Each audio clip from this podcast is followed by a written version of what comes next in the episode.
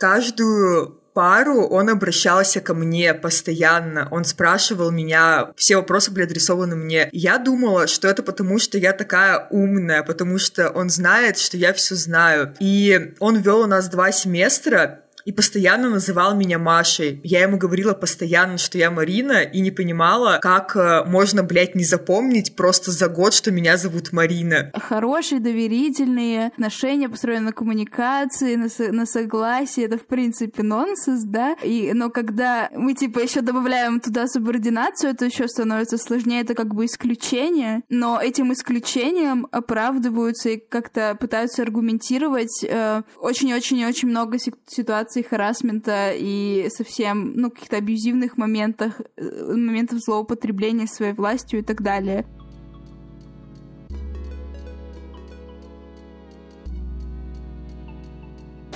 Всем привет, с вами Вика и Даша, и это подкаст Твиттерки. Если говорить, кто же мы такие, то я Даша, без пяти минут психологиня. А я Вика, редакторка-фрилансерка. Твиттерки — это подкаст подруг, которые листают ленту Твиттера. Каждую неделю мы встречаемся, чтобы обсудить новости, поделиться опытом и ответить на неоднозначные вопросы. Подписывайтесь на наш ТГ-канал, группу ВКонтакте и Patreon. Послушать нас можно на любых платформах подкастерских. Будем рады вам. Всем привет! Мы начинаем? Да, мы начинаем. Всем привет. Мы начнем с перечислением патронов и патронок, как обычно. Света, Наташа, Таня, Таня, Саша, Гриша, Илья, Маша, Оля, Эля, Егор, Даша. Спасибо вам большое за вашу поддержку. Да, спасибо, что вы с нами. Вы супер классные котики. У нас сегодня спецвыпуск, в котором мы не будем обсуждать твиты. Но будем обсуждать истории. Да, но будем обсуждать важные вещи. Мы решили сделать спецвыпуск про харасмент в вузах и про ту компанию, которая сейчас э, реализовывается э, в этой теме. Вот мы пригласили Марину. Марина, привет. Привет. Почему мы решили записывать подкаст на эту тему? Потому что мы считаем, что это важно, и то, что это повсеместно происходит. А главное, что это плохо решается сейчас в вузах. Да, это никак не решается. И я на днях э, увидела, да, вот в инстаграм-аккаунте, который, который есть у этой компании, я не помню название, боже, простите меня, но ссылки все будут, то, что мой преподаватель с фена с биологии тоже увлечен в каких-то таких вещах. Что? Фига себе. Да. Я просто сегодня читала эту историю. Да. Удивительно. И это все настолько рядом, и даже когда это тебя не касается, не значит, что этого нет. В общем, да. Мар- Марина, ты можешь рассказать немножко о контексте всего происходящего с этой компанией? Как это, может быть, началось и как это развивается? Но вообще я поняла, что вот мы начали наш проект «Нет домогательств», и буквально через то есть мы начали обсуждать это, пока обсуждали в чате, мы написали с Сашей Шугай, написали Алене Поповой, и рассказали, что у нас есть такая идея, что мы чувствуем, что есть такая проблема, которая никак не решается, и хотим подумать вместе, как начать эту ситуацию менять. И вот мы обсуждали все с Аленой, решали, какая концепция у нас будет, что нам нужно сделать, и буквально через две недели произошла ситуация в МГУ э, с тоже домогательством преподавателя, и запустили девушки из МГУ свой проект, они запустили его в Инстаграме первее, чем мы, но по сути это было там плюс-минус две недели это было, и в тот момент я поняла, что это очень э, странно, то есть настолько проблема это сейчас актуальна, что в одно время вот запустилось два проекта из МГУ и наш проект. И я поняла, что эта правда проблема настолько долго игнорируется, что сейчас уже как будто всех прорвало, и много студенток начали этим заниматься, и мне кажется, что это очень круто. А ты можешь озвучить, как проект называется, чтобы слушатели нашли их? И где их искать? Наш проект есть в Инстаграме в основном. Ну, мы есть и ВКонтакте, и на Фейсбуке, но в основном пишем в Инстаграме. Он называется «Нет домогательств». Проект девушек из МГУ называется «Стоп Harassment».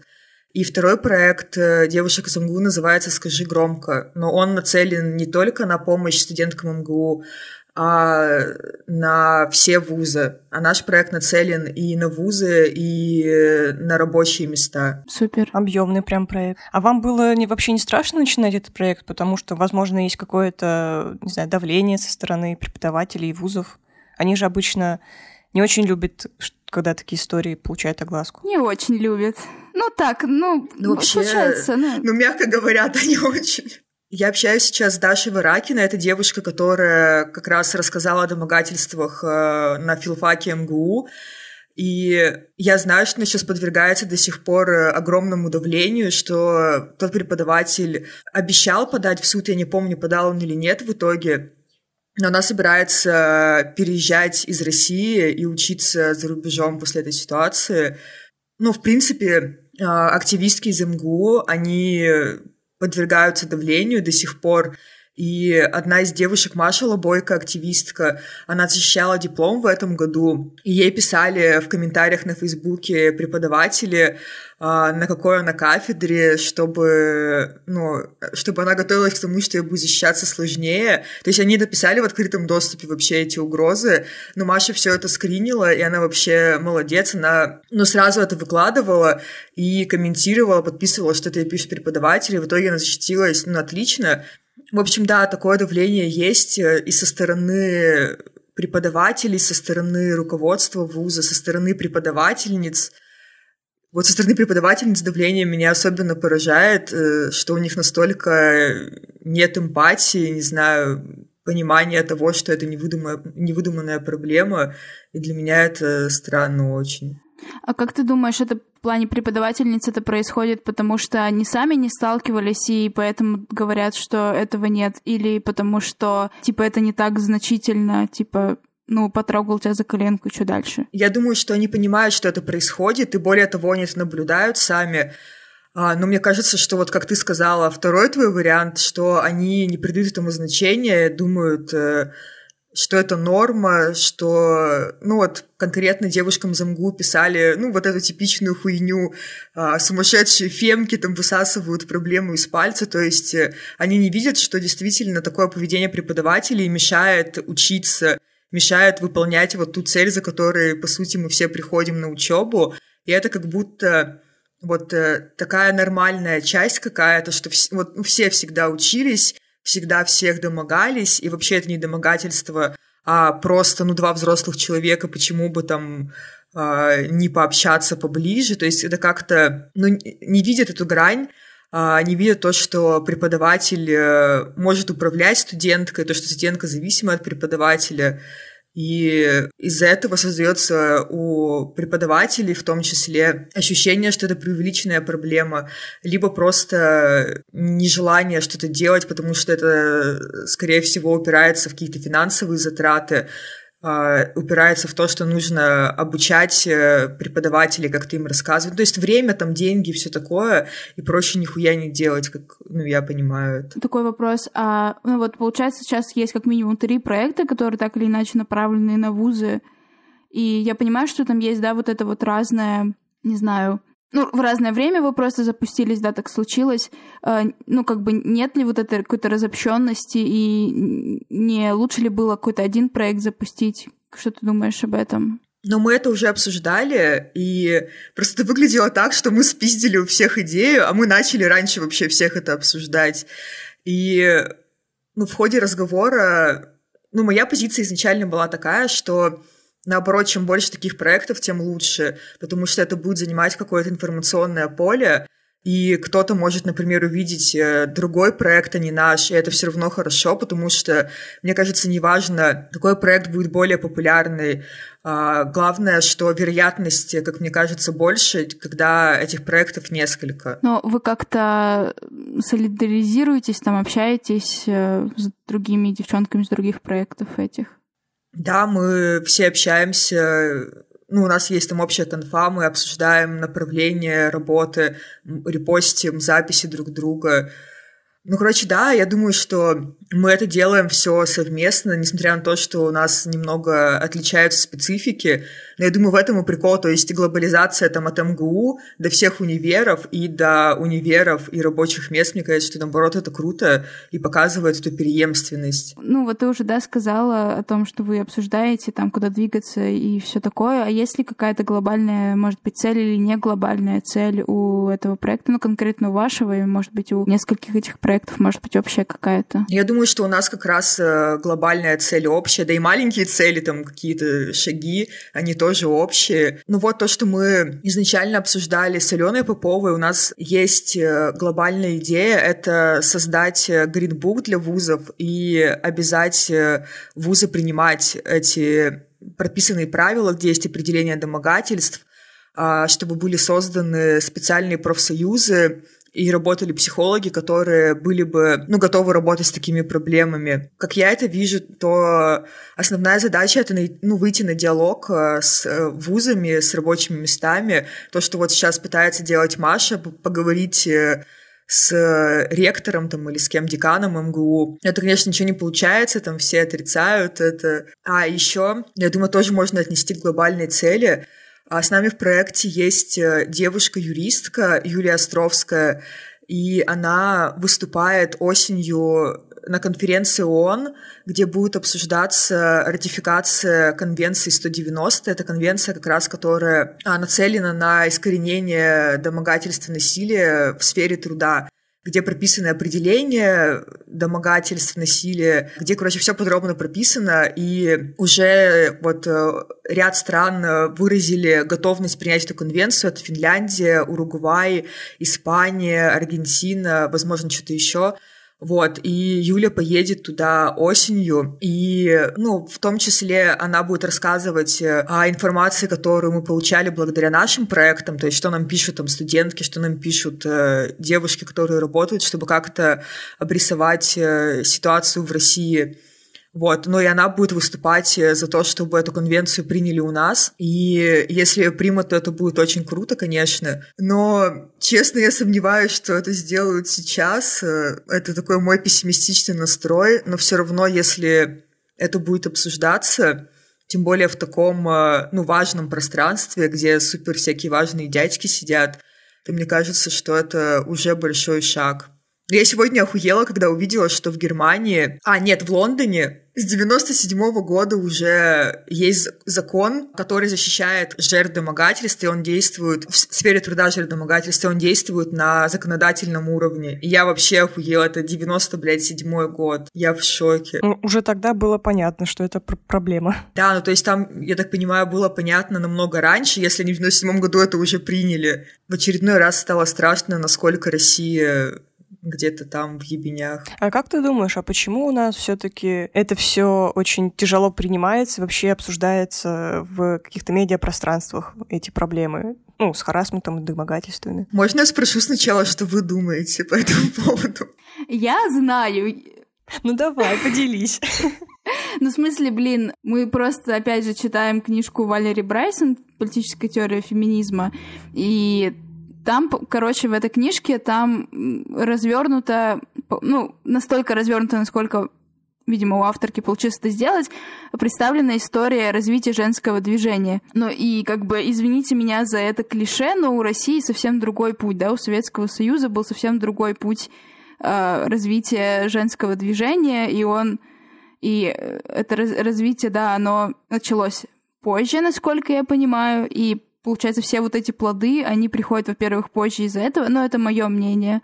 А во-вторых, у нас немножко друг, другой контекст завоевания прав. То есть у нас как бы права женщин э, после февральской революции скорее просто февральской, короче, 17 -го года 17 года, э, просто спустились сверху, и как-то это, ну, пошло как-то сверху, без как будто бы массового сознания. А, а за рубежом все-таки это, возможно, были какие-то низовые процессы в том числе и во многом. Поэтому, возможно, ну, как бы женский вопрос как начал решаться после революции, так же быстро он и закрылся.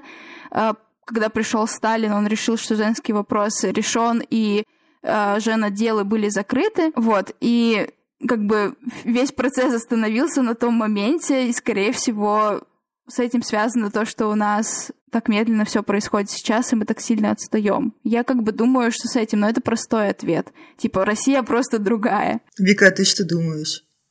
Ну, вообще, я, да, послушала Дашу, я, в принципе, с ней согласна, что у нас э, как-то все по-другому идет. И вообще, да, если вспомнить историю развития феминизма каких-то других странах, например, Европы или Америки, то это, да, все шло с низов, э, там, с рабочего класса и прочее.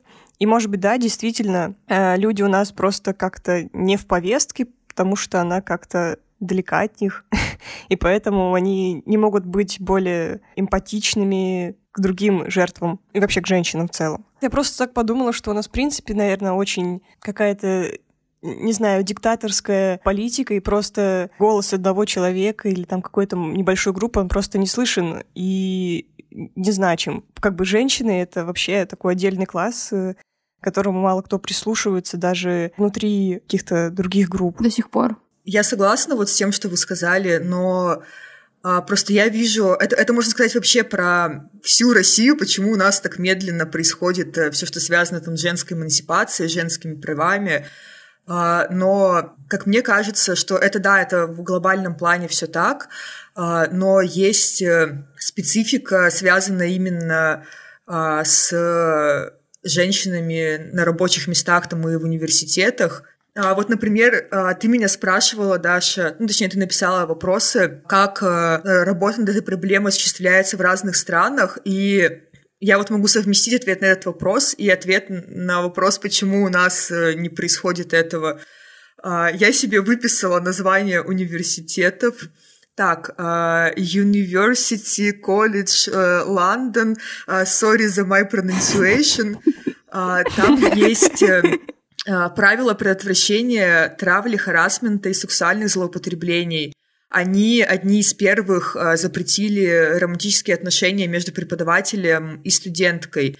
И у них это мало того, что прописано на уровне университета все, а, ну вот правила взаимодействия студентов и преподавателей – у них есть uh, профсоюзы, которые занимаются урегулированием этих отношений, ну, отношений. У них есть uh, медиаторы, это юристы в университетах, к которым может обратиться девушка, у которой возник какой-то конфликт с преподавателем.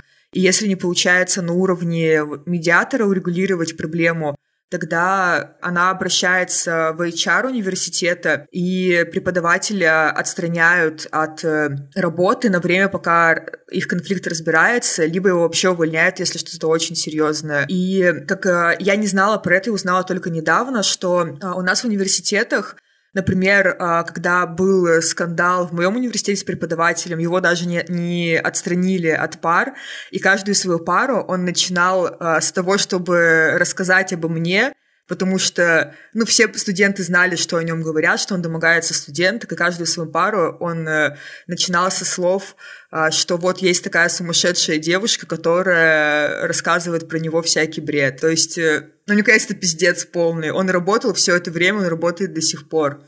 И это связано с тем, что в России во всех университетах намного меньше кадров, намного меньше людей, которые могут э, занять должность преподавателя. То есть просто если его уволят, то некого взять. И он может быть конченным мудаком, и он это прекрасно понимает. И это еще дополнительная такая власть, которой нету преподавателей в зарубежных, в европейских вузах потому что там очень большой конкурс э, на любую специальность преподавателям, и поэтому в интересах преподавателя не быть мудаком, соблюдать э, субординацию и так далее. А, и еще там э, введена система, когда работы сдаются анонимно, то есть это опять же работает на то, что студентка, студенты менее зависимы от преподавателей, что их работы, ну, они обезличены. И поэтому в случае конфликта преподавателя и студентки, то студентка не получит, например, оценку ниже. Она это понимает, что она а, менее зависима в плане оценивания своих знаний. мне кажется, это тоже очень важный фактор и этого нет в России, и даже если... Э, мне кажется, это порождает э, большое поле для манипуляций, а, когда преподаватель действительно может просто оценку занизить, если ты высказываешься как-то против него, критикуешь его поведение и так далее. Вот. И, то есть, тут такой... Мне кажется, просто, блядь, вся система ну, преподавательская, она пиздец хуёво работает у нас в вузах. Поэтому ну, это очень долгий процесс, потому что ну, никто не понимает в вузах важности этого. И это самое страшное, что студентки находятся в зависимости от людей, которые вообще нихуя не понимают просто. Они могут хорошо знать свой предмет, окей, но быть конченными мудаками им за это ничего не будет. И вот наша система — это всячески как-то поощряет. И это вообще ужасно. А вот еще, например, э, я читала про опыт университета в Германии, и там э, э, каждый университет имеет право ну, в своих, как это называется, правилах прописать определение домогательств, харасмента, способы урегулирования. Короче, каждый университет под себя эти правила создает, и это тоже мне кажется, хорошая идея, потому что у вузов э, разных может быть э, отличающаяся специфика, и поэтому круто, что такой индивидуальный подход. Но везде прописано определение домогательств, и мне кажется, что это очень важно. И у нас э, такого нет, но я надеюсь, что прописать домогательство — это ну, самый реальный шаг, но сложнее работать с тем, чтобы ну, весь аппарат этот э, университетский, он работал действительно на то, чтобы помочь. Марин, ты так много говоришь о том, что надо прописать определение домогательства. Может быть, вы, вернее, ты его дашь, как вы его понимаете в вашей, э, вашем проекте?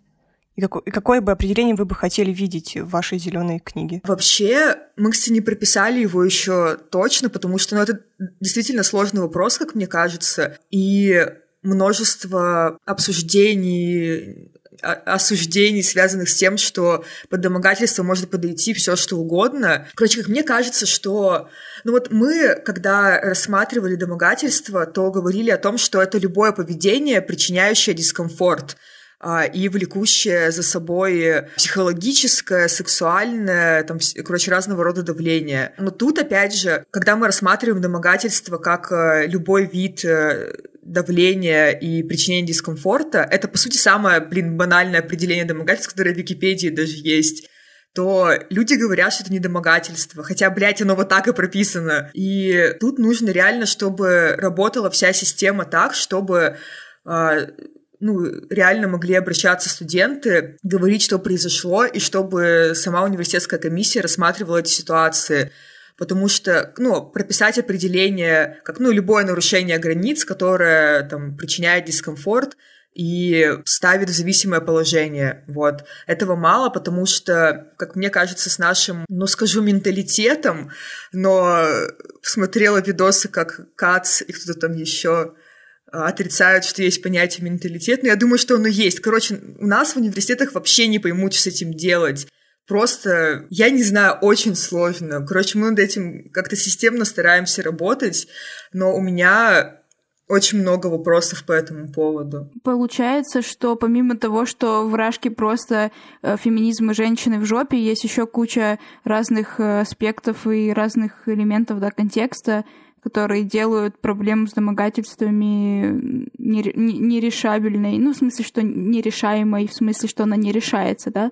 Э, нет никаких действий, чтобы ее решать, и она только усугубляется. Вот я тоже подумала сейчас, что у нас на факультете, на котором мы с Викой закончили, у нас э, типа три мужчины на факультете. Э, может, чуть больше, но, короче, основных три.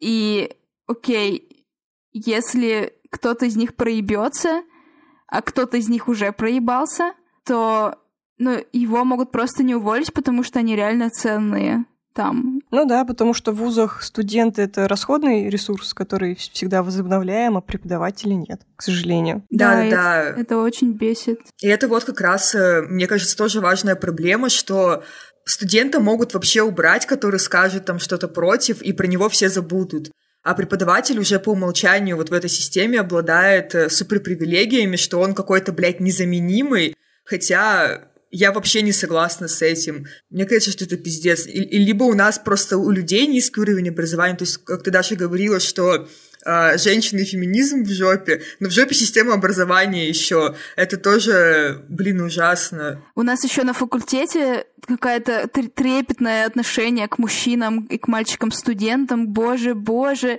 вы пришли к нам учиться на психологов, мы вам поставим тройку, когда, блядь, там даже двойку не за что ставить. Короче... Бесит, Я... да? Бесит, вообще пиздец. Но справедливости ради у нас на ГОСах два мальчика отчислилось из-за того, что они плохо сдали. Так что... Да, в прошлом году тоже сдали только девочки. Там, конечно, э, было всего, по-моему, два или три мальчика, но какая разница? Ты жестко, конечно. было. И этот весь контекст, э, который, ну, вся эта каша, которая заварилась, да, в неск- несколько месяцев, да, назад, она как будто бы происходит вся в Москве, на этом факультете МГУ, на филфаке, да, вот. И, и кажется, что может показаться, что эта проблема, она находится где-то там, но на самом деле она повсеместная и везде. В аккаунте одного из проектов э, я столкнулась с тем, что я реально увидела описание своего преподавателя э, ботаники на факультете, где я училась. И это был просто шок. Мы учились вместе с Элли, с моей подругой, мы вот обсуждали недавно это. И там какая-то такая специфика, что он, типа, вроде ведет себя профессионально, да.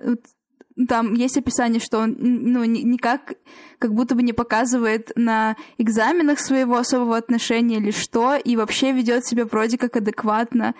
И поэтому кажется, что да нет, он не может, не мог так сделать, и мы как бы склонны вообще думать о том, что, блин, это наш любимый преподаватель, он дал нам столько знаний и все такое, он просто не мог, но на самом деле, блин, все они это делают, и даже все, кто могут, кто не могут, и от этой риторики, от этих мыслей о том, что он не мог, да, нужно уже отказаться, потому что это, это так не работает. Столько примеров того, что это происходит. И прям здесь.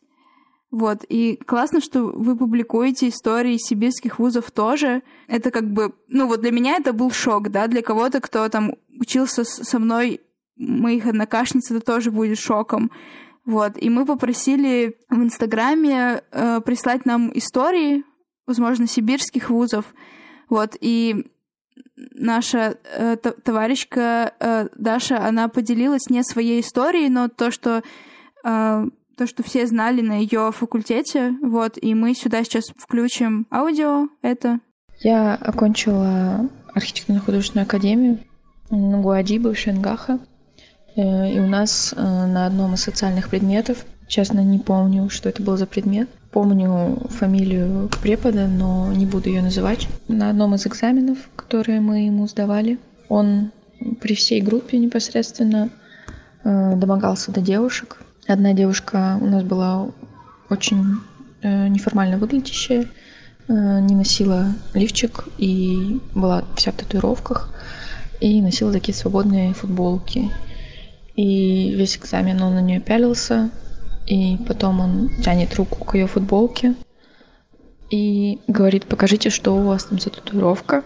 И просто приспускает ей футболку, как бы пытаясь залезть в декольте, потому что у нее татуировка уходила под грудь. Она, конечно, отшучивается и ничего не делает, что она может сделать. Она сдает экзамен.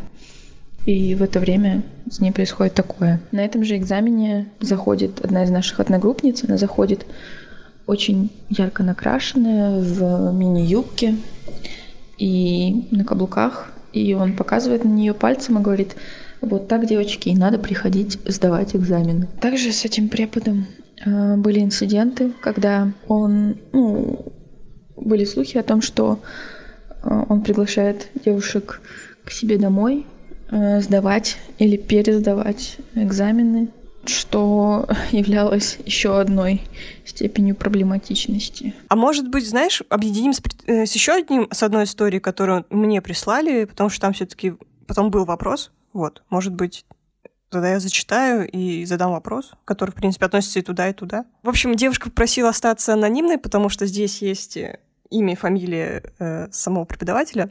Его зовут Повещенко Александр Федорович. И когда я поступила в ВУЗ, я сразу начала со всех сторон слышать, что за хорошую оценку у него можно рассчитывать только приходя в максимально откровенной одежде.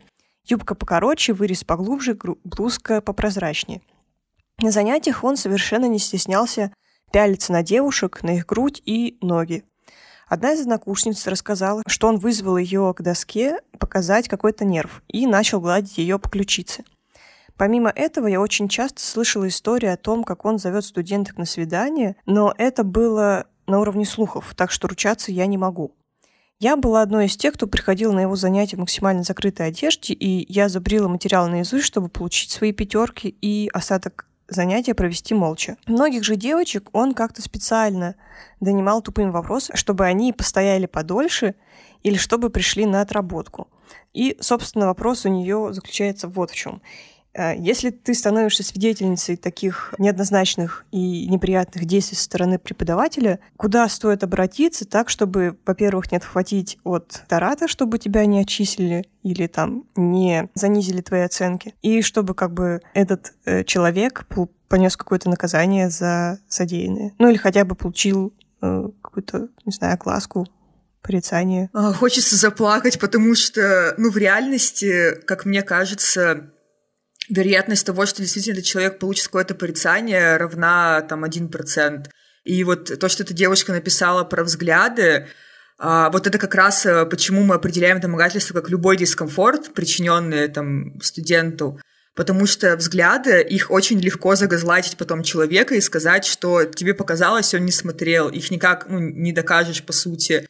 И тут э, именно важен какой-то психолог, человек, который тебе поверит в этой ситуации. У нас в университетах нет такого человека, и, ну, по идее, обратиться некому, но я думаю, что нужно звонить просто в кризисные центры и разговаривать с ними, но вот у меня была ситуация, мне кажется, очень похожая с э, преподавателем, как раз вот как ты говорила, Даша, который в духе, ну, он не мог. У меня было два таких преподавателя, один вообще пиздец, а один вот, который вел у меня, и там э, был не совсем пиздец, но пиздец.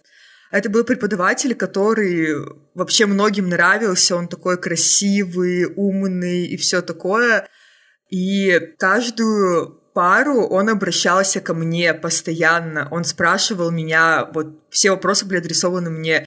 Я думала, что это потому, что я такая умная, потому что он знает, что я все знаю.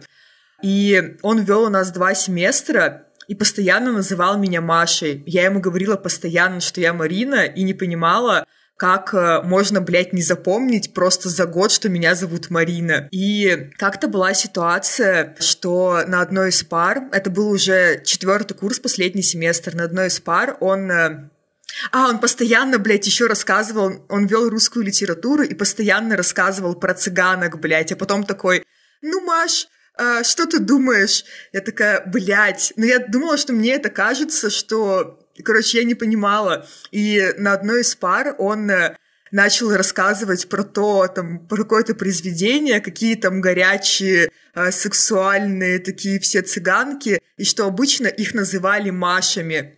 И обращается ко мне такой, типа, да, Маш? И я такая сижу просто, это, блядь, у всей аудитории на виду, и все молчат, никто нихуя не говорит, меня просто трясет, и я думаю, что мне, блядь, делать. В итоге я просто сидела, убеждала себя в том, что мне это там показалось, и все такое. Потом-то у меня была вообще истерика по этому поводу, и я не ходила больше на его пары, и я одна сдавала потом... А, он сказал, что мне нужно будет сдать зачет. Я сказала, что я не пойду к нему, чтобы он давал мне письменное задание. И он дал мне письменное задание, реально. И мне кажется, это пиздец, что если бы он знал, что он как бы не виноват, то он бы мне сказал, ты чё, охуела? Типа, с чего тебе письменное задание? Но он, как я понимаю, понял, что он долбоеб, Короче, это был пиздец, потому что я никогда не прогуливала пары, и этот предмет был мне интересен. Но вот такая хуйня произошла, и ну, типа, никому ты не скажешь. Наоборот, когда потом преподы читали мой инстаграм, где я написала об этой ситуации кратко, они говорили, типа, да, она вообще ебанутая, до нее там, она думает, что до нее все домогаются, все доебываются и все такое. Ну, типа, что для людей это вообще ничего не значит, такое поведение.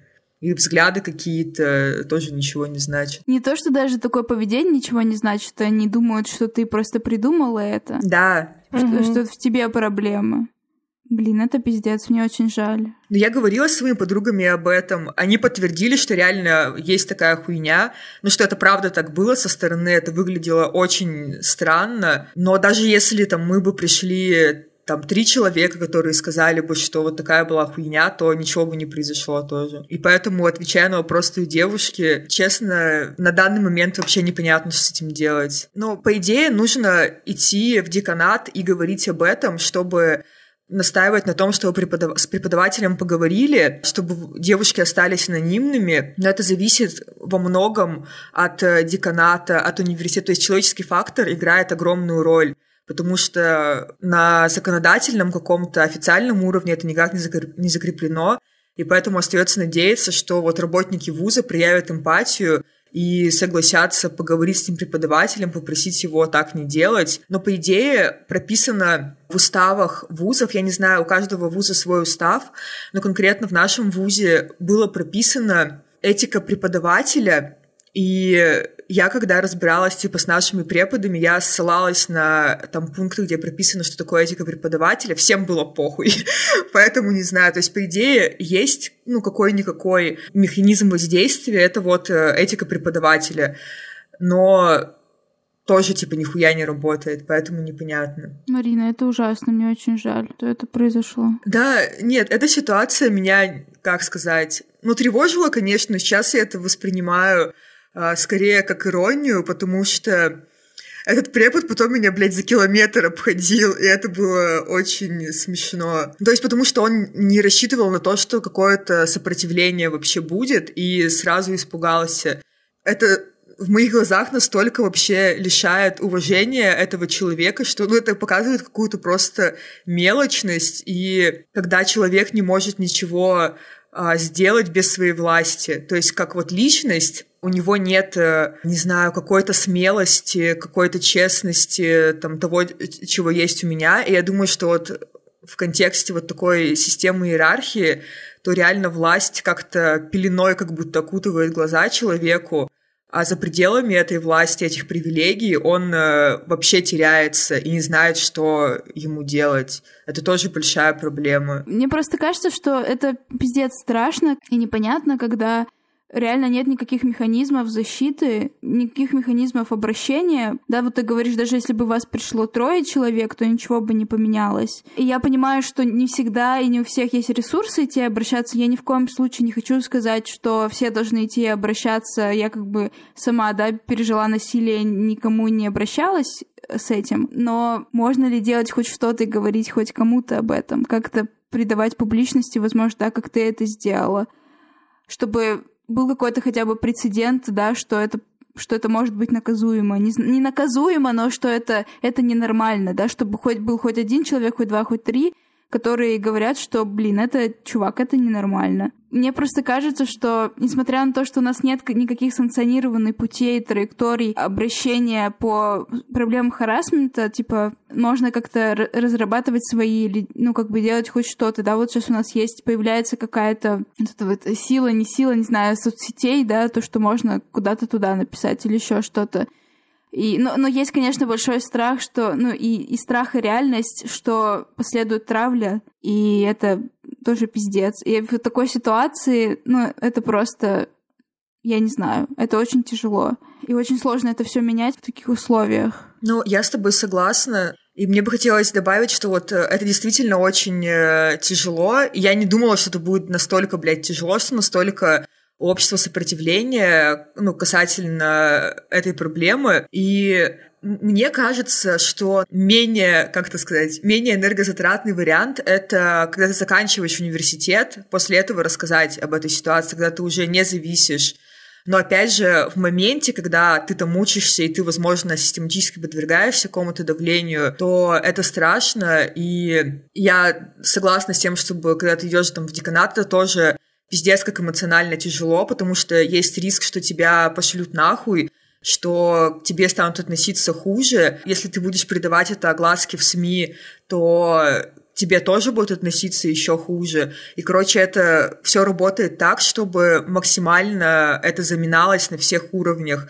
чтобы там загазлайтить девушек, которые считают, что есть такая проблема, чтобы заставить их вообще сомневаться в себе, там, своей адекватности и так далее, чтобы показать, что все работает на самом деле супер правильно, это ты вот такая там неправильная. Поэтому, да, хорошо это придавать огласке, но непонятно, как это сделать безопасно, потому что вузы реагируют очень агрессивно на это и делают все возможное, чтобы остановить информационный поток, чтобы показать э, девушкам, что они находятся в зависимом положении. И это, по идее, тоже нарушение вообще всех прав человека, всех э, законов о образовании. Но всем похуй на это. Вот в такое непростое время мы живем. Еще знаешь что? Самое обидное, что вузы, в которых это случается, не несут никаких санкций за то, что они не борются с этой проблемой.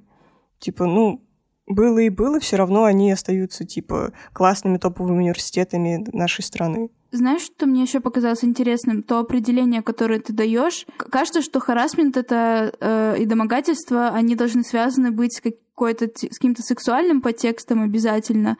Но, насколько я понимаю и слышу, в том определении, которое ты дала, там, ну, если как бы его упрощать максимально, то о сексуальном там как будто бы и нет речи каком-то первом упрощении, да?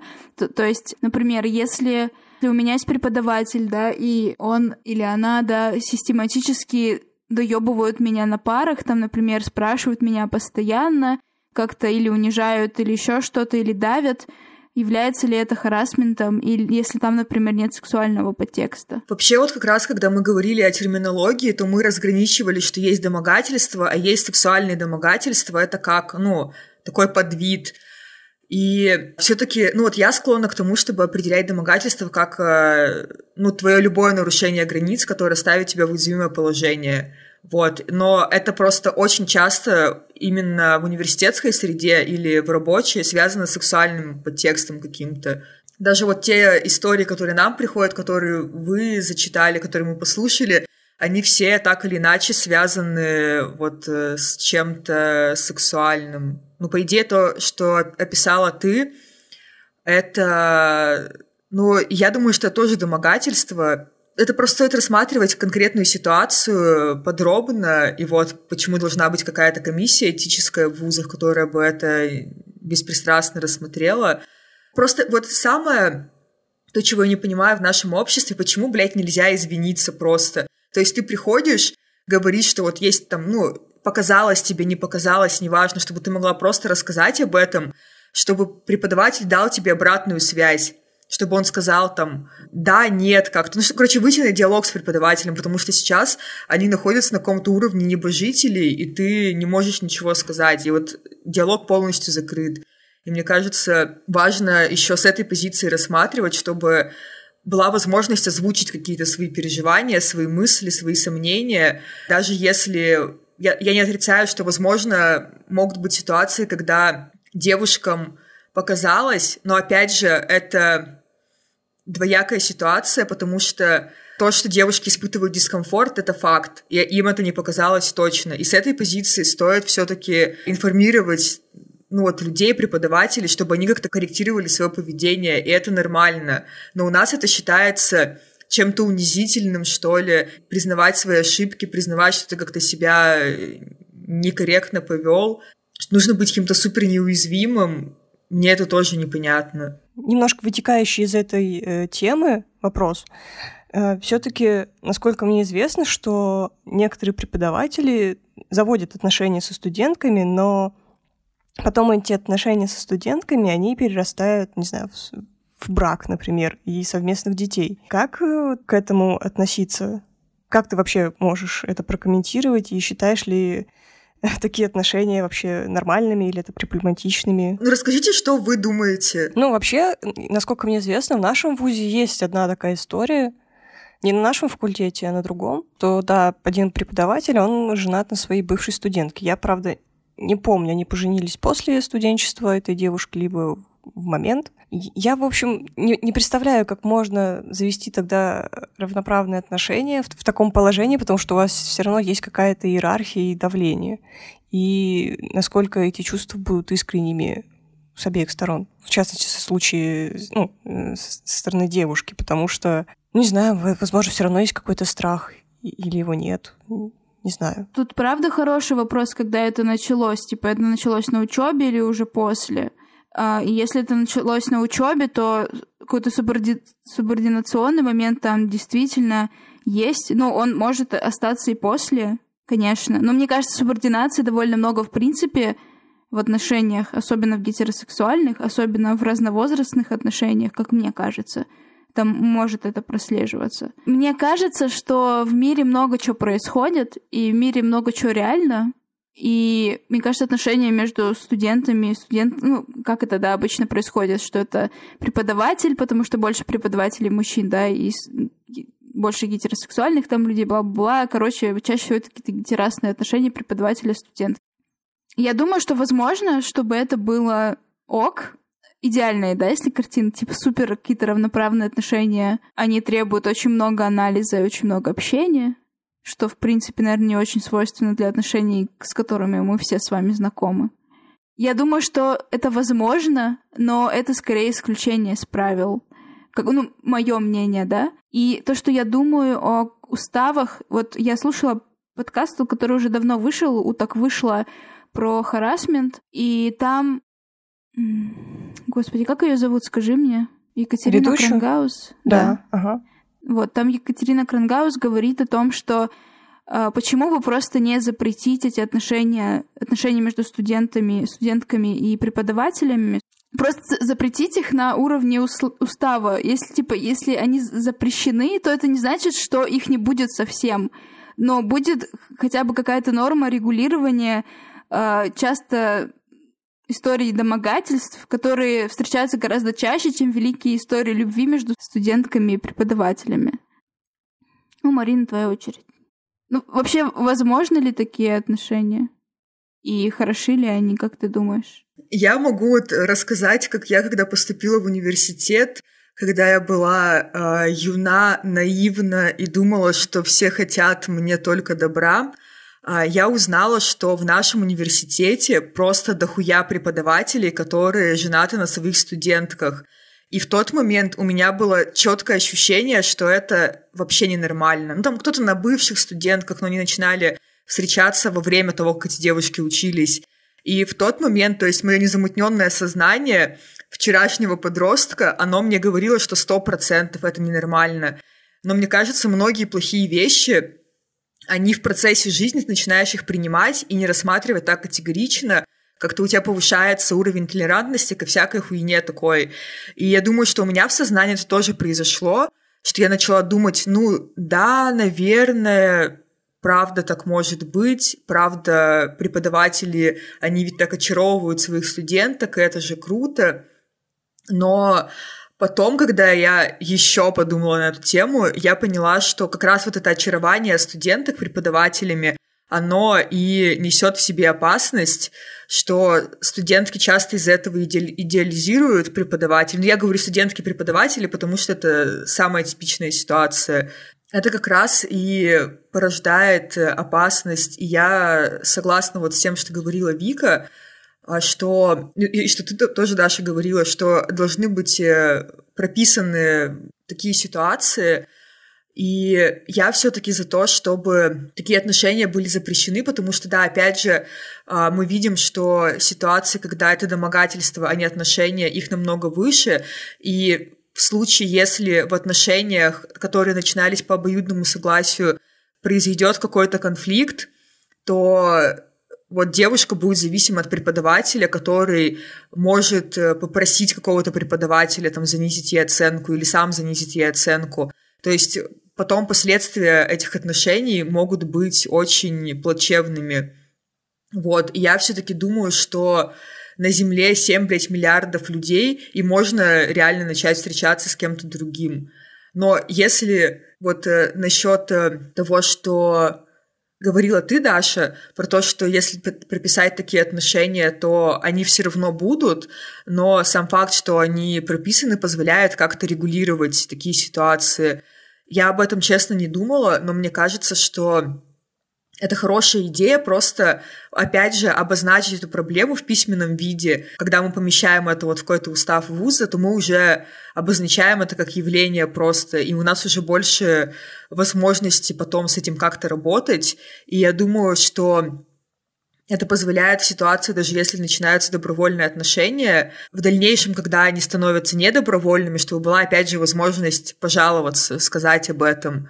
Вот. И наверное, правда, бывают отношения э, какие-то супер хорошие, доверительные и все такое, но бывает много обратных ситуаций, и в них э, участник, который ниже в иерархии находится, он очень уязвим. Типа это скорее исключение, вот эти, ну, вообще, окей, скажем, да, хорошие, доверительные отношения, построенные на коммуникации, на, со, на согласии, это, в принципе, нонсенс, да, э, и, но когда э, мы, типа, еще добавляем туда субординацию, это еще становится сложнее, это как бы исключение, но этим исключением оправдываются и как-то пытаются аргументировать э, очень-очень-очень много ситуаций харасмента и совсем, ну, каких-то абьюзивных моментах, э, моментов злоупотребления своей властью и так далее.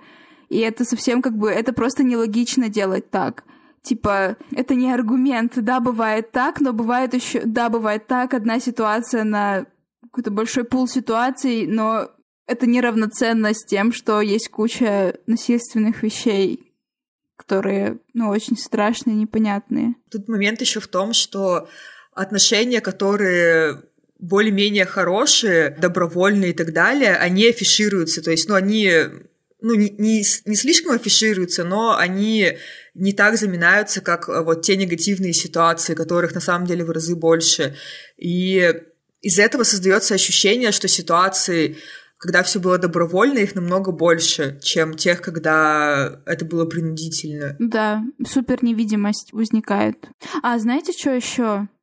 Вот на Wonderzine я видела новость о том, что сейчас открывается сегодня, по-моему, или вчера, ГИТИС временно прекратит направлять студентов на практику в театр Романа Виктюка после обвинения в изнасиловании в адрес директора театра Валерия Райкова. Сейчас дочитаю, да, в ГИТИСе заявили, что временно прекратят бла-бла-бла. Причиной этому стало что, э, то, что недавняя сотрудница, недавно сотрудница театра, имя ее не называется, обвинила директора в изнасиловании. В ГИТИСе также ссылаются на публичное обращение выпускницы Вики Грант в Фейсбуке, которая она рассказала, рассказывала о харасменте стороны Райкова, директора. Мы искренне полагаем, что в театре Романа Виктюка заинтересованы в максимально публичном и полном расследовании всех уже описанных эпизодов и дадут им публичную оценку. ГИТИС не толерантен к инцидентам сексуального насилия и до прояснения всех обстоятельств вынужден заявить о прекращении сотрудничества с театром Романа Виктюка. Говорится на сайте института.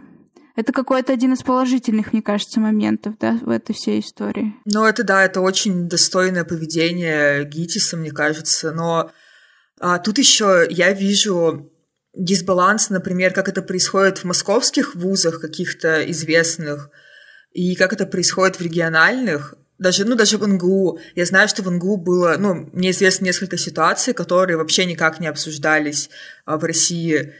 А вузы там, центральных городов нашей страны, а там уже об этом говорится, и это тоже такой неприятный дисбаланс, что в регионах более уязвимое положение у учащихся, у работающих женщин. Но хорошо, что хоть начинается с центральных городов. У нас сегодня был такой необычный выпуск вместе с Мариной, которую мы очень любим и ценим. Спасибо, Марина, что ты занимаешься всеми этими вещами. Это очень круто. Я знаю, что у тебя часто не бывает ресурса что-то делать, но это просто офигеть, что ты этим занимаешься. Я, я очень рада и очень горжусь, не знаю, если можно так. Да, все. Да, Марин, ты делаешь очень много, и это очень важно, и вообще очень рада, что ты к нам заглянула и рассказала о вашем проекте. Я думаю, это важно. И, возможно, кому-то это поможет э, рассказать свою историю и получить поддержку. А, спасибо, что вы меня позвали. Можно я поблагодарю вас тоже, раз уж мы тут благодарим друг друга. Я очень благодарна, что вы позвали меня. и позволили рассказать о том, что происходит сейчас вот в этой сфере. И мне очень приятно, что вы посвятили целый выпуск этому без обсуждения твитов. Кстати, я забыла сказать, что почему не нашли в Твиттере твитов, потому что нет хэштегов. И мы вот вводим хэштеги еще, хэштег э, «нет домогательств» и «моя безопасность – это закон». То есть это тоже, чтобы придать э, огласки, чтобы вы могли обсуждать э, на подкастах потом твиты. Надеюсь, что ну, их будет мало, конечно, но все равно это полезно с точки зрения упорядочивания этих новостей, этой информации. Спасибо, что позволили поделиться с людьми этим, и, возможно, правда, это кому-то поможет. Хочется, наверное, просто сказать, что если с вами происходит что-то такое, то вы ни в коем случае не виноваты в этом. И если у нас сейчас нету траектории, чтобы обратиться за помощью и как-то наказать э, абьюзера, насильника, харасера, это очень грустно, да, и это абсолютно нормально, если у вас нет ресурса делиться этим где-либо даже спустя года, да, есть много препятствий делать это, но то, что вы можете, да, попытаться сделать для себя, это просто, ну, просто или не просто не обвинять себя, да, в этом. Это не, не, не ваша вина, это очень страшно, но, к сожалению, это то, что происходит. Да, я здесь сейчас подумала, что в таких ситуациях еще важно обеспечивать себе психологическую поддержку, даже если, ну, не думать о том, как наказать этого человека, а думать о том, как э, сохранить какую-то свою стабильность, свою безопасность. Вот. Да, позаботиться о себе в первую очередь. Да, это сделать э, реальнее и самое важное, наверное. Да, думайте о себе. Иногда свой флаг стоит э, поддержать где-то под кроватью и просто полежать под одеялком и погладить себя по головке. Спасибо, что слушали этот выпуск. Надеюсь, вам было ок, что он отличается. Он не такой, наверное, хатушечный и веселый, как обычно. Но мы считаем, что важно говорить о таких вещах, и мы хотим продолжать делать спецвыпуски на некоторые темы. Да, так что, если вам это было интересно, напишите комментарий нам. Да, Или... пожалуйста. Да, пишите. На iTunes. На iTunes, на да. На Казбоксе. На Казбоксе, ВКонтакте. Ваши оценки, пожалуйста, да. Да. Э, ваши истории, если вы захотите поделиться. Да. Получить какую-то поддержку. Все, все, все платформы, все проекты, которые перечислила Марина, мы все оставим в описании, всякие хэштеги и э, ссылки, о которых мы говорили сегодня, всех, на которые мы сегодня ссылались. Также у нас есть Patreon, Э, с хорошим чатиком, э, с просмотром фи фильмов, да, и попыткой читать книги и обсуждать их. Вот, вот мы читаем так... Валери Брайсон сейчас. Да, политическая теория феминизма. Вот, так что присоединяйтесь, мы будем рады вашей поддержке и поделимся с вами всем, чем можем. Все, пока. Пока-пока. Пока-пока.